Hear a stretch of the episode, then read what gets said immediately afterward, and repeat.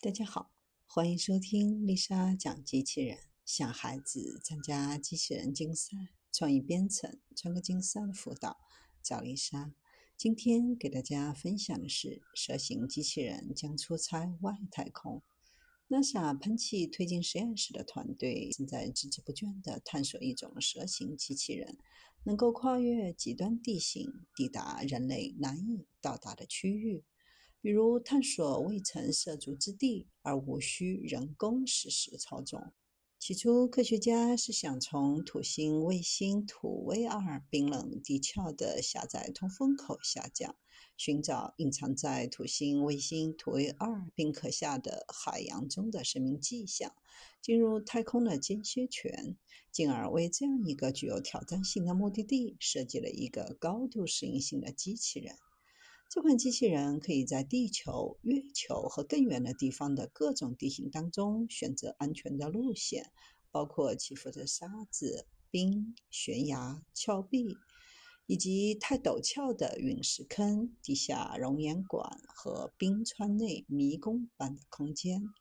由于地球和深空之间的通讯滞后，机器人需要自主感知环境、计算风险、行动。并使用尚未确定的科学仪器来收集数据。当出现问题的时候，机器人需要在没有人工协助的情况下自行解决问题。目前版本的机器人重一百公斤，长约四米，由十个相同的旋转部分组成，使用螺纹进行推进、牵引和抓握。3D 打印塑料螺纹在较松的地形上进行测试，而更窄、更锋利的黑色金属螺纹用于冰面测试。机器人的舌头采用可以实时视频发送给操作员的 3D 摄像头和激光雷达，是对立体相机和激光雷达可以创建周围环境的 3D 地图，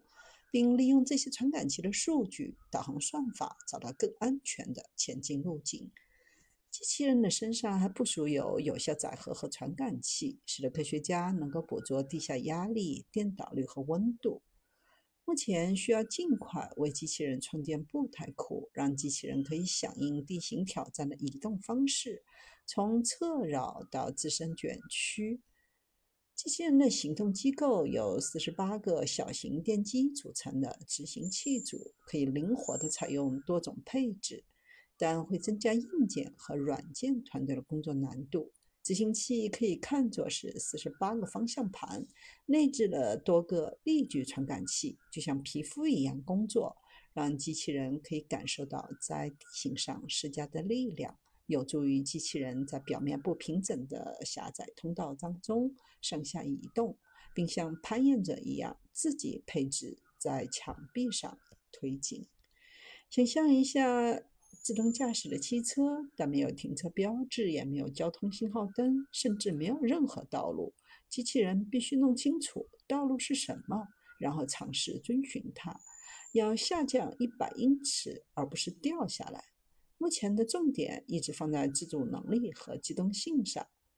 机器人的优点在于有能力去其他机器人不能去的地方。尽管在一些特定的环境下，有些机器人的表现更好，但这种机器人是要做更全能的机器人，可以在任何地形上有所表现。要去一个不知道会发现什么的地方时，会派一个多功能、有风险意识、可以自己做出决定的机器人来应对各种不确定性。